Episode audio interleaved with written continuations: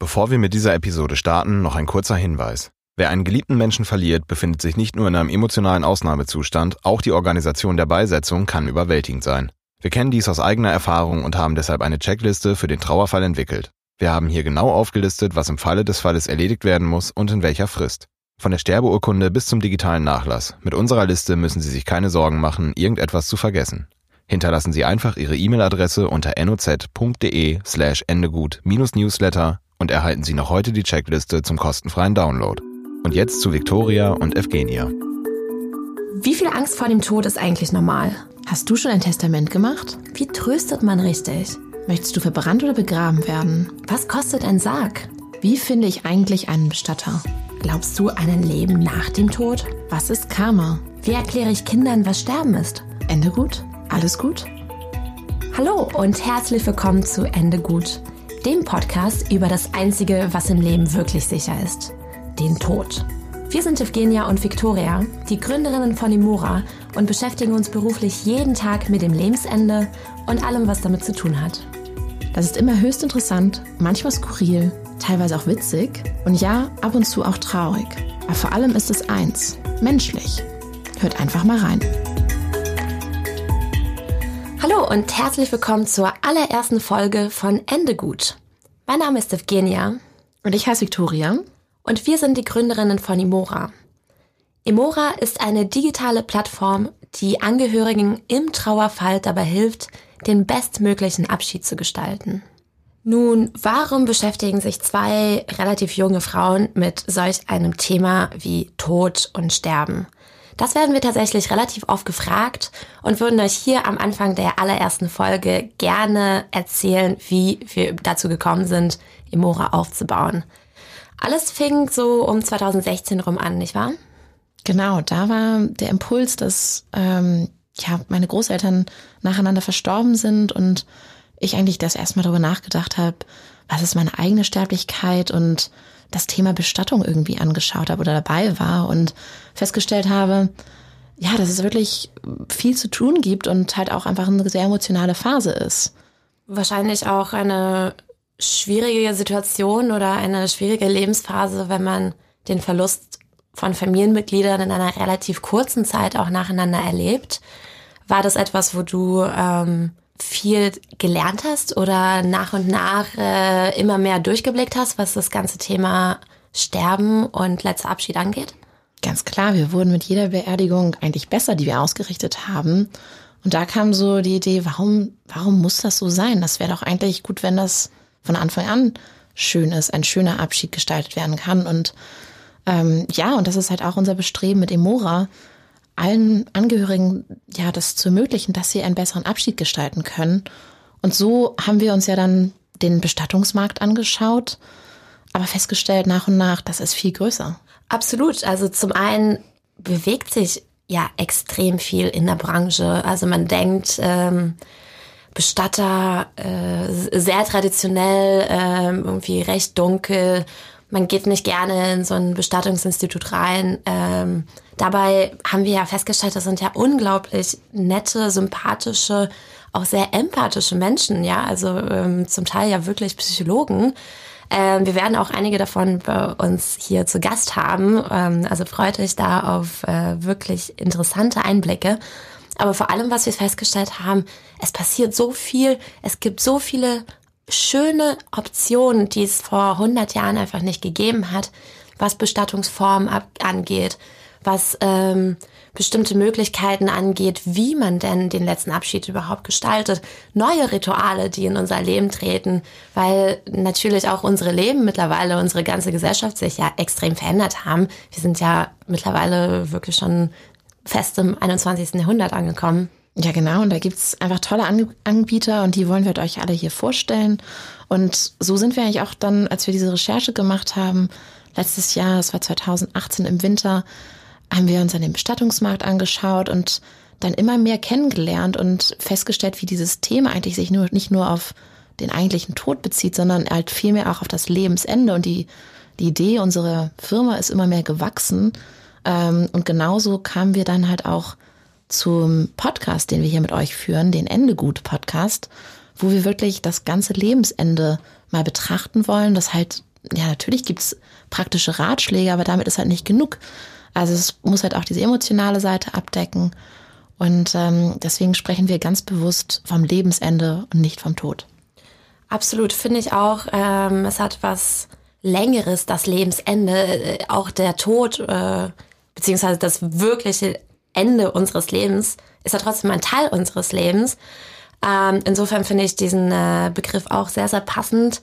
Und wie du schon gesagt hast, äh, somit sind auch viel mehr Menschen eigentlich in diesem Zeitraum involviert, nicht wahr? Also es sind ja nicht nur Bestatter, es äh, gibt tolle Autoren, die über das Thema Trauer beispielsweise schreiben. Es gibt Menschen, die andere Menschen begleiten während dieses Versterben. Die ganze Hospizbewegung der letzten 20 Jahre hat sich enorm weiterentwickelt. Psychologisch gibt es da völlig neue Ansätze, was Trauerbewältigung oder Trauerbegleitung angeht. Neue Art von Trauerreden, äh, Trauermusik. Also es bewegt sich und verändert sich sehr, sehr viel. Ähm, und wir sagen, wir wollen Licht ins Dunkle bringen und wollen euch und auch uns weiterbilden und informieren über all die Möglichkeiten, die dieser Markt und diese Lebenssituation und diese Lebenszeit auch mit sich bringt. Denn wir glauben ganz fest, je bewusster man mit solchen Themen umgeht, je mehr man darüber weiß, umso bewusster kann man auch im Hier und Jetzt sein und leben. Ja, und als wir die Möglichkeit bekommen haben, ähm, einen ganz tollen Podcast zu machen zu diesen Themen, haben wir natürlich sofort Ja gesagt, denn das ist unser Medium, wie wir halt euch erreichen können und halt auch unser Magazin, unser Emora Magazin, welches ihr auf www.emora.de findet, ähm, praktisch euch ans Herz zu legen. Also letztendlich da schreiben wir über viele, viele Dinge, die wir hier auch ähm, im Audioformat sprechen und ähm, Deswegen finden wir das ein ganz tolles Medium, um über das Lebensende zu sprechen. Absolut. Wir freuen uns auch extrem heute und auch in den weiteren Folgen tolle Gäste und Experten bei uns zu haben, die aus den verschiedensten Aspekten mit uns über das Thema Lebensende diskutieren und philosophieren werden. Also seid gespannt darauf. Genau, und jetzt vielleicht noch einmal ganz zum Schluss, so was bedeutet eigentlich Ende gut oder warum haben wir das gewählt, Evgenia? Nun ja, das ist eine echt gute Frage wenn ich mal darüber nachdenke, was wir eigentlich mit diesem Podcast alles bewirken wollen. Also wir wollen informieren, teilweise auch inspirieren. Wir wollen, wie, ich schon gesagt habe, Licht ins Dunkel bringen. Ähm, vielleicht auch ein bisschen provozieren, beziehungsweise ganz neue Denkanstöße geben, haben wir gedacht, was für ein Titel passt denn bitte zu einem Thema, was noch sehr trist und traurig besetzt ist. Und dann haben wir gedacht, ja, es geht um ein Ende. Aber gleichzeitig ist ein Ende ja auch irgendwo immer ein Anfang. Und so sind wir zu diesem bekannten Spruch Ende gut, alles gut gekommen und haben gedacht, hey, der erste Part trifft es doch perfekt, weil nach dem Ende, wenn alles gut läuft, ist ja vielleicht auch wieder alles gut irgendwann. Genau, also hört unbedingt rein in unsere Folgen zu Ende gut. Hier findet ihr Hilfe. Wir trauen uns ein bisschen das Thema Tod, einfach mal das Tabu so ein bisschen zu brechen. Na, nicht nur ein bisschen. Ja, nicht nur ein bisschen, okay. Am Ende dieser Staffel wisst ihr ganz genau Bescheid. Wir sprechen darüber, was eine Bestattung kostet, was im Trauerfall zu tun ist und was eigentlich zum Beispiel Trauer wirklich ist. Und natürlich auch, wie man damit umgehen kann. Gleichzeitig gibt es ein paar philosophische Exkurse. So sprechen wir über den Sinn des Lebens und auch manch spirituelle Rituale, die einem helfen können. Seid gespannt. Ja, und jetzt freuen wir uns auf unseren ersten Gast, Antje. Die hat äh, ein Buch geschrieben, wie sie ihre Mutter im Sterben begleitet hat. Also es ist ein, ja, eine, finde ich, sehr emotionale Geschichte und ich bin ganz gespannt, was sie uns gleich erzählen wird, denn es ist ja so eigentlich eine Geschichte, die wir halt vielleicht auch alle irgendwann erleben werden ähm, oder zu denen wir auf jeden Fall eine Beziehung haben. Also hört rein. Hallo Antje, schön, dass du hier bist. Ja, hallo, ich freue mich. Ja, perfekt. Also Antje Grube ist die Autorin von Wer jammert, bleibt draußen. Die letzten Monate mit meiner Mama. Worum geht es in deinem Buch? Ja, also wie der Titel schon sagt, geht es natürlich um die letzten Monate, die ich mit meiner Mama verbringen durfte. Ähm, sie hat 2014 die Diagnose Lungenkrebs bekommen und ähm, wir haben dann eine sehr intensive und sehr glückliche und auch fröhliche Zeit zusammen verbracht. Und äh, ja, letztendlich waren es nur noch drei Monate in Anführungsstrichen, aber die Zeit ist für mich so wertvoll und so intensiv in Erinnerung auch geblieben. Und ich habe so viel über das Leben gelernt, über Lebensfreude und darüber, wie man das Leben wirklich genießen sollte und auch ähm, wie man mit solchen Schicksalsschlägen und auch mit dem Tod letztendlich anders umgehen kann. Und deswegen habe ich darüber das Buch geschrieben. Mega spannend. Also du sagst, du hast den Sinn des Lebens äh, gelernt, anders zu sehen. Ähm, wie kam's?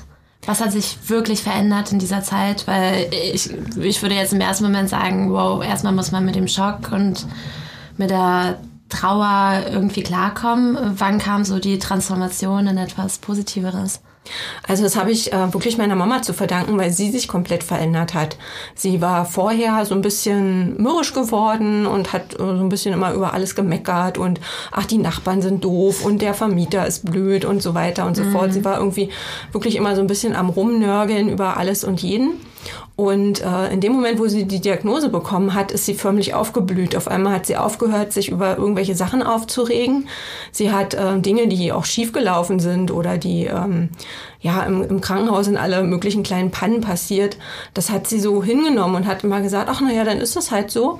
Und hat angefangen, die Welt ja wie so ein Kind zu sehen. Also wir sind durch den Park gelaufen und haben die Blumen bewundert und sie hat gesagt, oh, guck mal, was hier blüht und da und dann ähm, sind wir Eis essen gegangen und haben das so richtig genossen. Also so dieses Thema ja Achtsamkeit und so wirklich im Hier und Jetzt sein.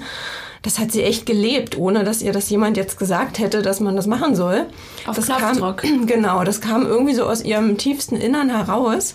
Und während ich sie da begleitet habe sozusagen und ähm, sie immer besucht habe, ist mir bewusst geworden, wie wundervoll das gerade ist, was wir erleben. Und vieles ist mir dann auch im Nachhinein erst klar geworden wo ich denke so, wow, was habe ich eigentlich in der Zeit damit ihr erlebt? Das ist so wundervoll und das sollte man eigentlich jeden Tag machen und nicht erst, wenn man das mhm. Ende quasi in Sicht hat. Vielleicht kannst du uns, uns und den Hörerinnen und Hörern mal kurz erzählen, was eigentlich so der Ablauf war und dann steigen wir gleich nochmal in die emotionalen Themen auch rein. Also was, mhm. was ist passiert eigentlich? Also eigentlich ist sie nur zum äh, MAT gegangen, weil sie Schmerzen in der Schulter hatte. Und da wurde dann zufällig ein Schatten auf der Lunge entdeckt. Und sie kam ins Krankenhaus und natürlich schwebte von Anfang an der Verdacht äh, Lungenkrebs im Raum. Und das hat aber vier Wochen gedauert, bis dann die Diagnose feststand. Und sie war diese vier Wochen wirklich komplett im Krankenhaus. Dann wurde auch festgestellt, dass der Tumor schon zu groß war, um noch zu operieren. Und ja, dann wurde sie entlassen und dann kam Chemo und so weiter. Und nach der zweiten Chemo, quasi ja, einen Tag vor der dritten Chemo, ähm, war sie wieder im Krankenhaus und dann hatte sie plötzlich einen Hirnschlag. Und ähm, ja, dann wurde ich natürlich gleich äh, angerufen und bin hin und sollte dann entscheiden und habe dann gesagt, okay, wir, wir machen nichts, wir lassen einfach der Natur ihren Lauf, weil sie war dann auch schon halbseitig gelähmt und das wäre sowieso alles irreparabel gewesen und dann noch der Lungenkrebs dazu. Und ich wusste ja auch, dass sie nie äh, irgendwie lange leiden wollte und sie wollte nie ein Pflegefall sein. Und deswegen habe ich gesagt, nee, okay, also wenn es jetzt so sein soll, dann ist es so. Und dann hat sie sich aber nochmal neun Tage lang gequält. Quasi der Körper hat irgendwie gekämpft, warum auch immer. Und ich war dann jeden Tag an ihrer Seite und das war auch nochmal eine sehr intensive Zeit des, des Abschiednehmens und ähm, wo mir ganz viele Gedanken auch durch den Kopf gegangen sind, wo man Gespräche wieder hat nachempfunden und überlegt hat, warum passiert das jetzt alles und irgendwo hat am Ende alles so Sinn ergeben. Es passte plötzlich so ein Puzzlestück ins andere, dass ich dann letztendlich dachte, wenn sie sich das hätte aussuchen können, wie sie mal geht, dann hätte sie sich genau für den Weg entschieden, der dann auch wirklich eingetreten ist. Und das war für mich auch so, ähm, ja, so tröstend. Befreiend wahrscheinlich auch. Genau, mhm. genau. Und ähm, ja, und dann hatte ich auch nach ihrem Tod noch sehr magische, mystische Erlebnisse. Und ähm, die sind auch im Buch zum Beispiel mit drin, ein paar davon, ähm, weil ich dachte, ja, ob man jetzt dran glaubt oder nicht, ähm, ich möchte es aber einfach mal als Option mitgeben, dass da, dass es nicht mit dem Tod enden könnte. Nimm was, ein Beispiel. Was genau, das macht mich auch neugierig jetzt ein bisschen. Genau, also ähm, das Titelbild vom Buch ist ja zum Beispiel ähm, die, die, ihre Gartenliege. Und da war ich bei ihr halt im Garten und da lag sie noch im Krankenhaus und äh, irgendwie, ja, ihr Körper lag im Krankenhaus und äh, ihr Geist meiner Meinung nach war im Garten, weil ich habe dann Fotos gemacht und dann habe ich mir hinterher diese Fotos angeguckt und die hatten alle so eine weiße Aura, so ein ganz komisches Scheinen. Und ich werde nämlich ganz oft gefragt, ob das Foto irgendwie bearbeitet ist. Und dann sage ich immer, nein, das ist so, wie ich es gemacht habe. Und ähm, da war ich wirklich überzeugt davon, dass irgendwie ihr Geist da im Garten lag. Und, oh, ich krieg Gänsehaut. Genau, und habe dann quasi mit ihrem Geist gesprochen sozusagen und habe gesagt, Mensch Mutti, äh, du musst noch was zu Ende bringen, ja, dein Körper liegt da im Krankenhaus, du kannst nicht in deinem Garten sein, äh, dein Geist kann ja ab morgen machen, was er möchte. Mhm. und ähm, ich habe dann auch wirklich am nächsten Tag nochmal wirklich vom gleichen Standpunkt aus die gleichen Fotos gemacht, in der gleichen Einstellung und da war dieses Schimmern halt nicht mehr. Und ähm, ja, da sind noch halt noch mehr Sachen passiert, die wirklich total spooky waren. Erzähl mal. ähm, ja, ich will nicht so viel vorwegnehmen aus dem Buch. Ach so, okay, ja gut. Aber noch so ein kleiner auf Spoiler. Jeden Fall, ja. Auf jeden Fall Lust auf Lesen. Ähm, wir kommen ja nochmal zu dem Thema Spiritualität und so weiter, aber ja, spannend. Ähm, am Ende hängt es wahrscheinlich sehr viel damit zusammen, wie empfänglich ist man auch für solche Sachen. Ja, genau. Wenn es jetzt um diese drei Monate geht, wo deine Mama und du eine intensive Zeit hattet, wo ihr auch miteinander gesprochen habt und wirklich das Leben genossen habt, in den wirklich sehr ja, haptischen Sachen auch. Habt ihr denn mal darüber gesprochen, dass diese Transformation plötzlich stattgefunden hat, wo das herkommt? Also diese Akzeptanz und dieses ist okay, passiert und so weiter? Ähm, da haben wir gar nicht drüber gesprochen. Mhm. Also das haben wir wirklich einfach so genossen, wie es war. Mhm. Und ich glaube, dass auch das meiner Mama gar nicht so wirklich bewusst war, dass sie sich da so sehr verändert hat. Und ähm, ich wollte das auch nicht hinterfragen. Ich habe das einfach genossen und äh, fand das so schön, wie sie auf einmal aufgeblüht ist. Und ähm, sie selber hat aber zu mir gesagt, dass sie gerade ja, das Leben irgendwie so genießt. Ne? Also wir haben natürlich dann auch mal über, die, über den Tumor gesprochen und über die Diagnose und alles. Und da hat sie zu mir gesagt, sagt, weißt du, ich habe gerade im Moment gar keine Angst, weil ich weiß zwar, dass es nicht mehr weggeht und dass es letztendlich ein Todesurteil ist, aber sie meinte, im Moment habe ich halt, ich habe keine Schmerzen, es geht mir gut und ich genieße gerade so sehr jeden einzelnen Tag und dafür bin ich so dankbar. Und das fand ich so schön. Ne? Das war einfach magisch. Total. Und war das, du sagst davor, war sie eigentlich vom Typ her nicht so? Also hat sie privat so ein bisschen diese Verwandlung irgendwie durchlebt? Genau, also sie war eigentlich ihr ganzes Leben lang so ein fröhlicher Mensch und hat auch ganz viel verrückte Sachen angestellt und das Leben genossen.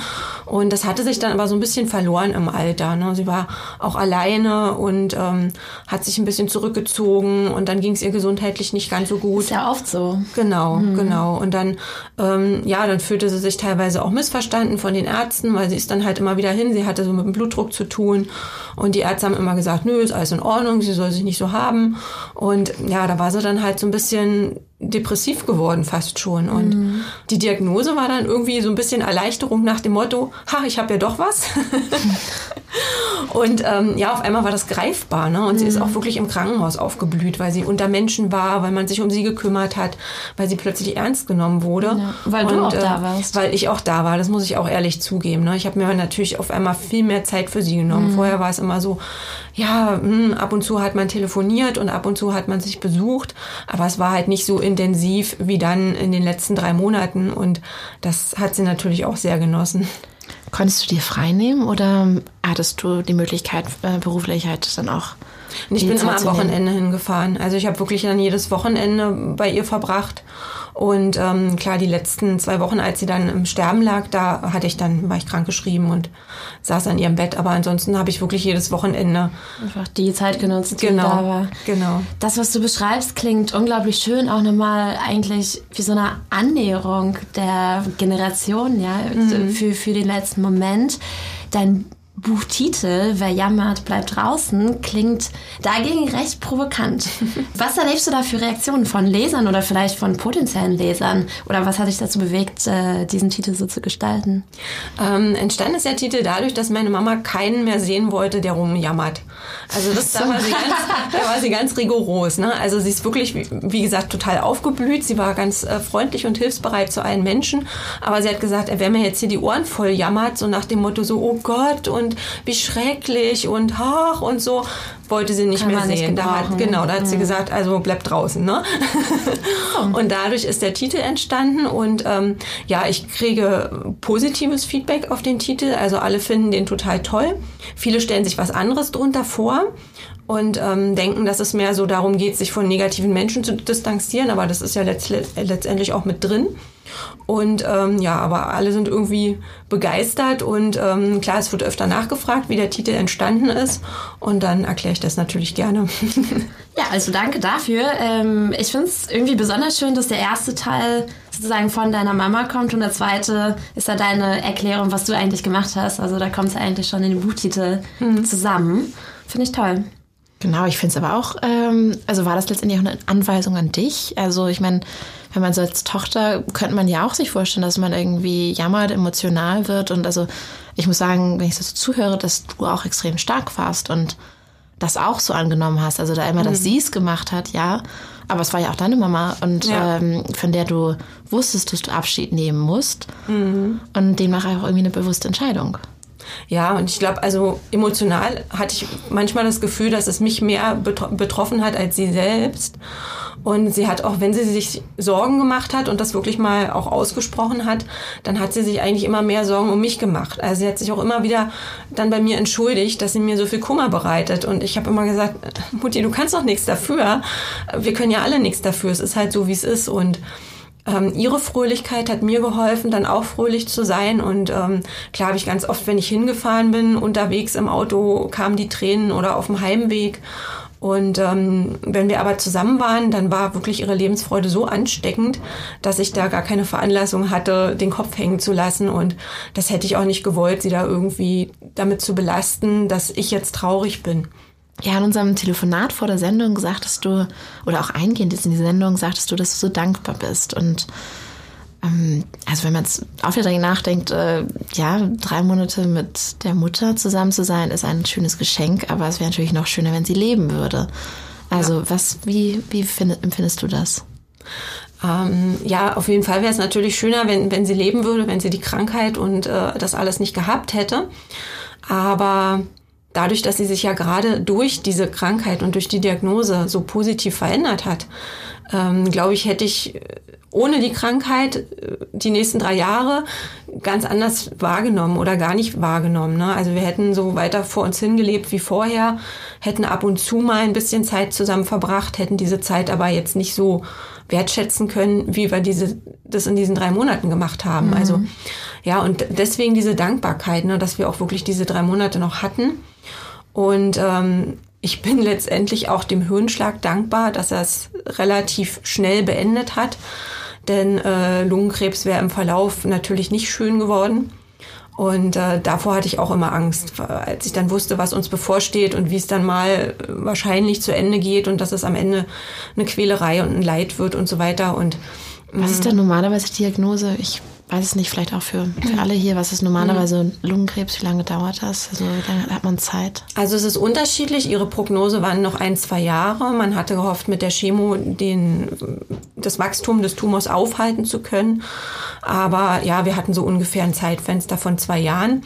Ähm, und ich hatte mich mit ähm, anderen Menschen unterhalten, die auch äh, Angehörige verloren haben durch Lungenkrebs und die dann gesagt haben, also das letzte halbe Jahr ist meistens nicht schön, weil dann kommt wirklich die Atemnot und der körperliche Verfall und am Ende liegen die Menschen halt Schmerzen. halt genau mhm. und am Ende liegen die Menschen halt wirklich nur noch und und an Maschinen und röcheln vor sich hin und sind eigentlich nicht mehr wirklich am Leben und ähm, da bin ich so froh, dass das meine Mama erspart geblieben ist ja, ich glaube, das kann man uns allen irgendwie wünschen. Ja, genau. Ähm, in dem Moment, wenn man dann geht, schnell zu gehen mm. und maximal schmerzfrei. Ich glaube, sehr, ja. sehr viele Ängste auch um das Thema Lebensende rum mm. entstehen auch daraus, dass man sagt, so sterben, okay, ich verstehe schon, dass ich irgendwann sterben werde, ne? Und ja. jeder hat so seinen Zeitpunkt X, aber wenn der Prozess dahin oder die Zeit bis dahin einfach nicht mehr qualitativ ist oder einfach wirklich mit schlimm, schlimm äh, Erscheinungen ähm, verbunden ist, dann ja, ist das wirklich schwierig. Also es ist, glaube ich, auch sehr schwierig mm. mit anzuschauen. Mm, richtig, richtig. Was möchtest du mit deinem Buch bewirken? Für wen ist das gedacht? also, ähm, ich habe es zum einen für Menschen geschrieben, die ähm, selber schon mal jemanden verloren haben oder die jemanden im Umfeld haben, der erkrankt ist und ähm, die vielleicht einfach mal eine andere Sichtweise sich wünschen auf die Sache, dass man ja das Ganze auch äh, nicht ganz so schwer nehmen muss, mhm. dass man vielleicht auch einfach mal guckt, ähm, was hat derjenige sich selber gewünscht. Ne? Ich sehe viele Menschen, die versuchen, ihre eigenen Erwartungen überzustülpen auf den anderen und vielleicht war das gar nicht demjenigen sein Wunsch. Und ähm, zum anderen ist es natürlich ein Appell an das Leben. Also da, ich möchte mit dem Buch auch wirklich eigentlich alle Menschen erreichen und ihnen sagen, genießt euer Leben und schaut mal, wie schön das ist und ähm, achtet wirklich jeden einzelnen Tag. Man sagt ja immer so schön, lebe jeden Tag so, als wäre es dein letzter. Und dann ist immer die Frage, ja, wie soll ich denn das machen? Ich kann ja jetzt nicht einfach ähm, nicht zur Arbeit gehen und mein ganzes Geld ausgeben und den Tag feiern oder so. Ähm, aber ich glaube, es geht vielmehr darum, welche Einstellung man hat. Muss man sich jetzt über Kleinigkeiten aufregen? Muss man sich jetzt mit dem Nachbarn streiten? Ähm, muss man jetzt irgendwas, was schiefgelaufen ist, tagelang äh, sich darüber aufregen? Oder sagt man einfach, ach komm, egal, der Tag ist so schön, die Sonne scheint, die Blumen blühen, die Vögel zwitschern. Oder es regnet. Oder es regnet, ne? egal, völlig egal, was gerade mhm. ist, ähm, dieses Leben zu genießen. Und das ist eigentlich so meine Hauptbotschaft. Und ich freue mich gerade, dass ich immer mehr jüngere Menschen mit dem Buch erreiche. Ich hätte eigentlich eher gedacht, das ist so ein bisschen für die ältere Generation, mhm. die schon mit dem Thema so ein bisschen in Verbindung ist. Aber die scheuen sich eher noch so ein bisschen davor. Also da merke ich, da besteht wirklich so ein bisschen Berührungsangst. Und ähm, ich erreiche immer mehr jüngere Menschen und das finde ich eigentlich total schön. Ja, absolut. Ähm, vielleicht sind die jüngeren Generationen auch realistischer oder nüchterner oder vielleicht, weil das Thema Lebensende weiter weg ist, mhm. irgendwie bereiter oder mehr bereit, sich zumindest auf eine, ja, äh, sag mal, künstlerische Art und Weise mit diesem Thema auseinanderzusetzen. Mhm. Das ist eigentlich ein spannendes Thema, wenn du sagst, bestimmte Generationen oder Altersgruppen stoßen das Thema eher vor sich weg. Vielleicht, weil sie mhm. zu direkt damit in Verbindung stehen, während andere sich dem Thema annehmen. Ja, das habe ich auch überlegt. Ne? Also ich glaube auch, das, es mm, macht was aus, wie weit das eigene Ende noch offensichtlich entfernt ist. Also man mhm. weiß es ja nie, aber, mhm.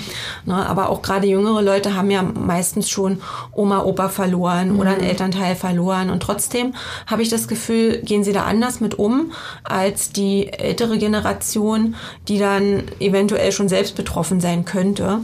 Und gerade da finde ich es aber auch wieder schön, diese Botschaft rüberzugeben, Mensch, es ist eigentlich gar nicht schlimm, weil es ist, gehört ja zum Leben dazu.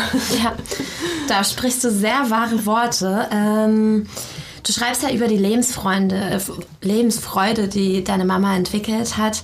Was hat es mit dir getan, wenn du jetzt die letzten Monate und Jahre Revue passieren lässt? Was hat sich für dich verändert in, äh, ja, in Bezug auf diese Achtsamkeit des Lebens?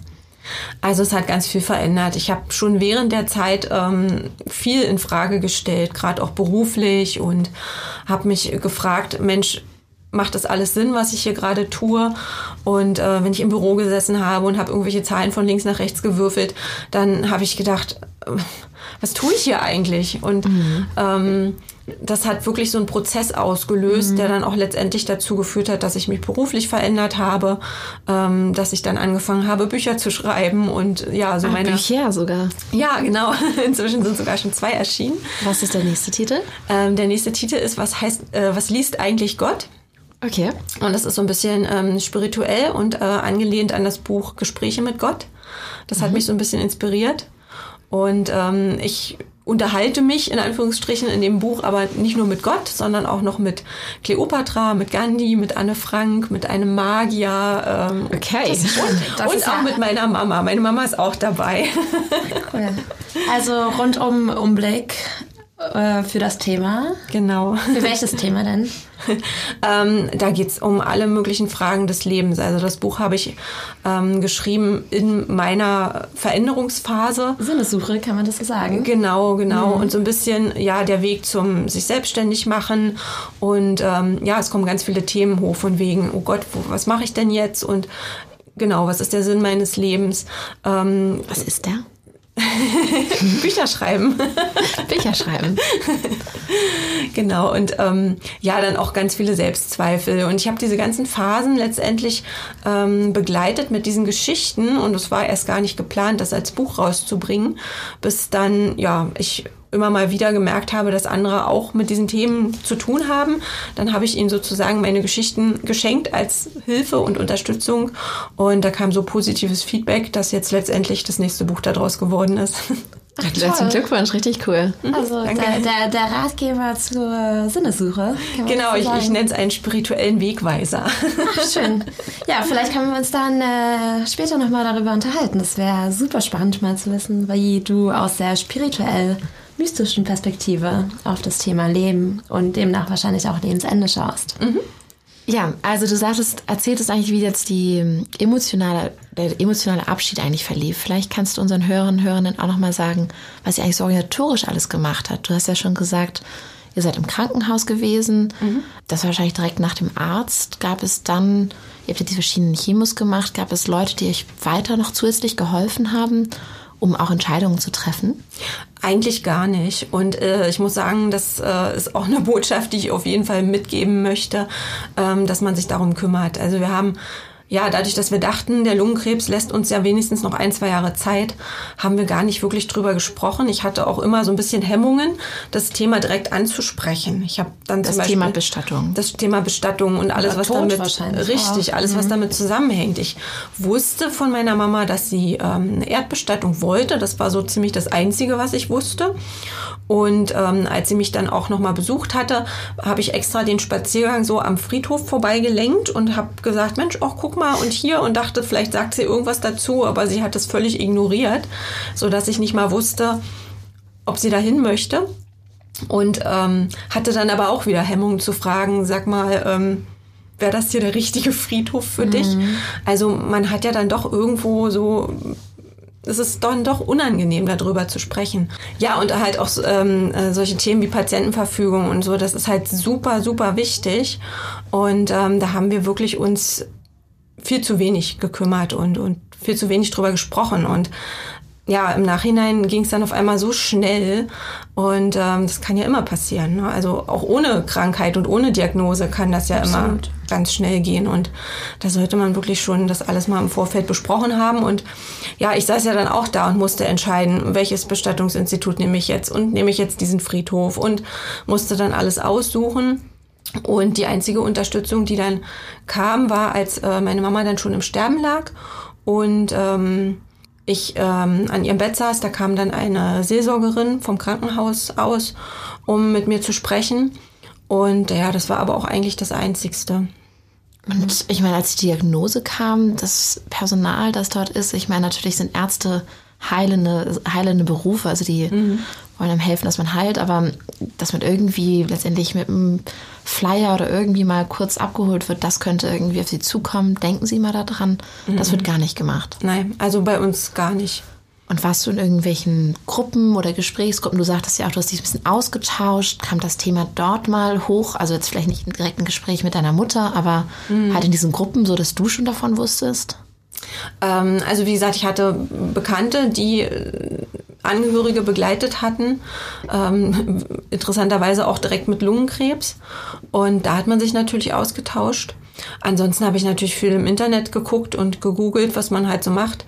Ähm, aber direkt äh, eine Begleitung ansonsten hatten wir gar nicht. Also auch, ja, die ganze Information um das Drumherum war sehr karg. Ne? Also es hieß so, ja, so ist es jetzt und wir machen jetzt Chemo und fertig.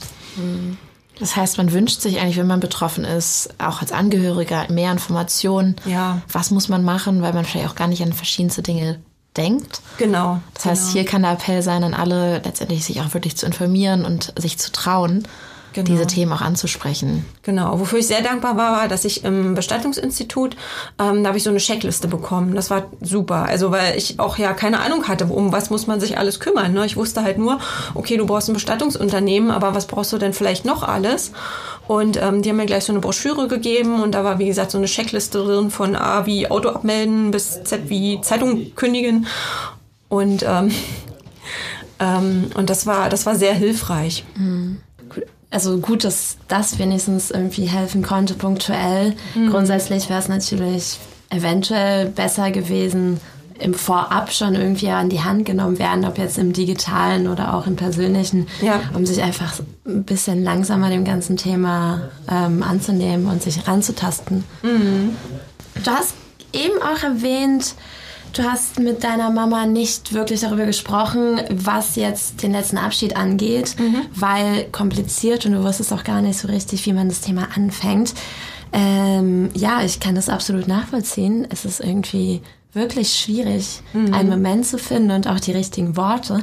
Hast du jetzt im Nachhinein ähm, einen Tipp für unsere Hörerinnen und Hörer, wie man das Thema vernünftig angehen kann, ohne jemandem zu nahe zu treten und gleichzeitig bestimmt? Also ich finde es wirklich sehr schwierig, gerade weil sie sich auch gar nicht so wirklich damit auseinandersetzen wollte. Wie gesagt, sie mhm. hat ja mhm. gesagt, Mensch, mir geht's gut und es ist soweit alles in Ordnung und ich kriege jetzt meine Chemo und das wird schon. Mhm. Ähm, und damit wusste ich auch gar nicht, wie ich da so richtig einhaken sollte. Und da wäre, glaube ich, jemand Neutrales gut, ähm, den man sich da vielleicht zu Hilfe holt. Mhm. Weil das ist, glaube ich, wirklich ein schwieriges Thema, egal wie man es irgendwie anspricht. Also klar, es ist ja von Mensch zu Mensch verschieden. Manche sind ja offen dafür und manche, die dann betroffen sind, die beschäftigen sich ja nur noch mit dem Thema, wie es dann ist, wenn es zu Ende geht. Da ist es dann natürlich einfacher. Da muss man dann vielleicht eher ein bisschen bremsen und sagen, jetzt mach dich nicht verrückt. Ähm, aber ja, gerade so wie es mit meiner Mama war, wüsste ich gar nicht, wie es hätte anders machen sollen, eben weil ich ihr auch keine Angst machen wollte. Mhm. Und ähm, da dann so ganz nüchtern drüber zu sprechen, wäre mir definitiv schwer gefallen. Vielleicht aus der Emotion. Also vielleicht mhm. zu sagen, ich weiß ja auch nicht, wie ich das ansprechen soll. Aber diese Themen stehen ja irgendwie auch im Raum und ich muss einfach ein bisschen was von dir wissen. Also ja. ich improvisiere hier gerade, aber ich denke das mir gerade so, das wäre eigentlich so, wenn du sagst, ja, nüchtern ist einfach schwierig, dann ja, wahrscheinlich wäre es aus der Emotion zu sagen, ich habe auch keine Ahnung, mhm. ähm, aber ich weiß, dass ich mich irgendwie darum kümmern muss und ja. ich möchte es dir ja eigentlich nur recht machen. Ja. Ja, das ist eine gute Idee, ne? Einfach zu sagen, was in einem vorgeht, ne? Und dass man dann wirklich ganz offen und ehrlich sagt, pass auf, ich habe keine Ahnung, wie ich es ansprechen soll und wie ich sagen soll, ohne so dass es so irgendwie halt aus, komisch ja. wird, ne? Aber letztendlich, ähm, ja, letztendlich steht uns der Tod ja immer bevor, egal ob jetzt ein Arzt ein Datum vorgibt oder nicht. Ne? Das heißt, eigentlich sollte man sich ja grundsätzlich mit dem Thema mal auseinandersetzen. Und das vielleicht rechtzeitig. Also das wäre so vielleicht mein Tipp, dass man sich einfach mal, wenn alle Beteiligten gesund und glücklich sind, sich dann über dieses Thema unterhält und da vielleicht nicht denkt so, ach na ja, das brauchen wir ja jetzt nicht, weil uns geht's ja allen gut, ähm, sondern das wirklich im Vorfeld zu machen, weil ich glaube, dann ist es viel leichter, als wenn dann schon irgendeine Diagnose oder irgendwas im Raum steht. Ja, absolut. Stimme ich dir vollkommen zu, ähm, sich mal die Zeit zu nehmen, wenn es eigentlich noch okay ist und gar nicht im Raum steht. Weil wahrscheinlich kommt man da auch viel besser dazu, wirklich offen auszusprechen, was man denn möchte. Vor allem, wenn es dann vielleicht auch sehr spezielle Wünsche oder Bedürfnisse sind, genau. über die man vielleicht auch gar nicht zu sprechen vermag, wenn mhm. die Situation dann einfach ein bisschen komplizierter ist. Also wir haben das ja recht ja. häufig mittlerweile, dadurch, dass wir uns ja mit Ende gut und Demura beschäftigen, kommt dann doch schon mal der, der Satz. Und ähm, ich habe immer auch wieder mitgekriegt, dass ja viele dann irgendwie auch nachdenklich geworden sind und dann so, wenn man dann irgendwie beim Abendessen war oder sich abends getroffen hat, dann irgendwas gesagt haben, weil es halt so unbeschwert war. Und mhm. wahrscheinlich ist es ein bisschen diese Unbeschwertheit, die da auch mit reinkommen muss irgendwie, genau. dass man da einfach mal drüber so ja, halt einfach mal spricht. Das passiert ja nicht direkt gleich morgen.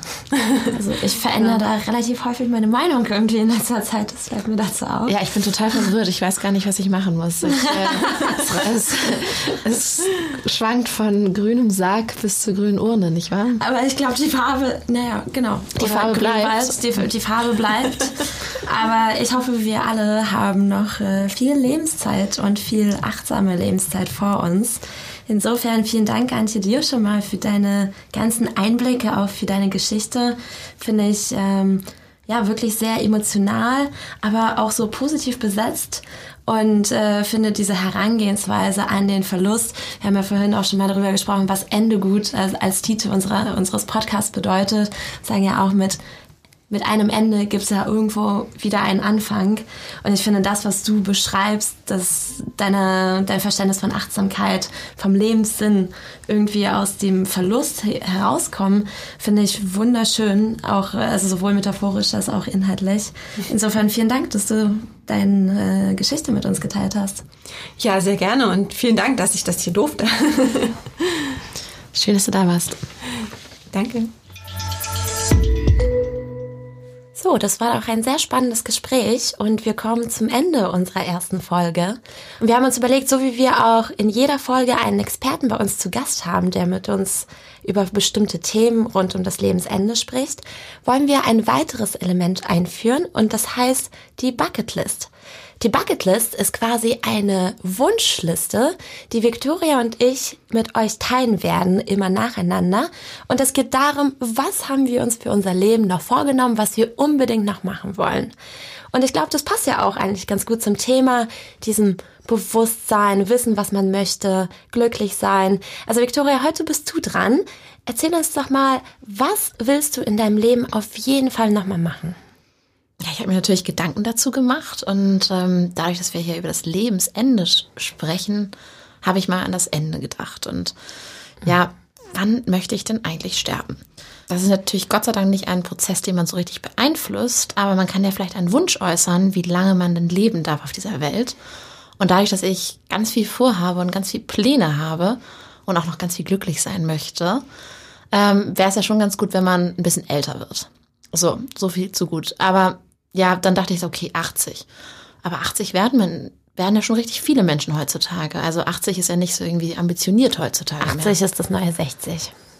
Genau, also es ist halt irgendwie so, ja, man muss ja schon ein Ziel sich setzen, dass man auch so, naja, damit man richtig sich stretchen muss und da hinzukommen. Den Nordpolarstern. Den Nordpolarstern. Okay, dann 100, aber 100 wären auch schon manche Menschen. Also brauchte ich irgendwie ein Ziel, was vielleicht dann auch mit der Medizin später halt noch erreichbar ist. Und so kam ich auf die Zahl 123. 123. 123 vorbei.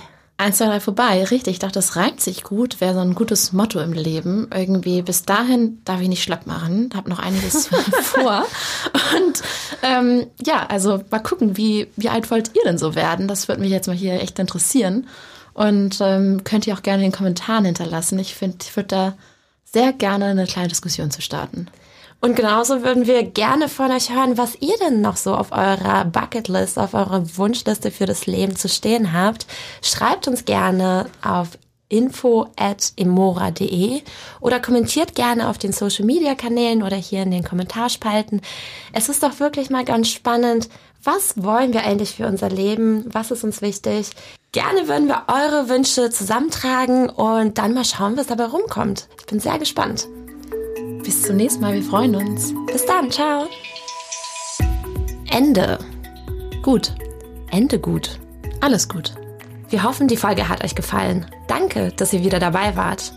Wenn ihr in der Zwischenzeit noch mehr Informationen braucht, findet ihr Antworten in unserem Emora-Magazin unter www.emora.de.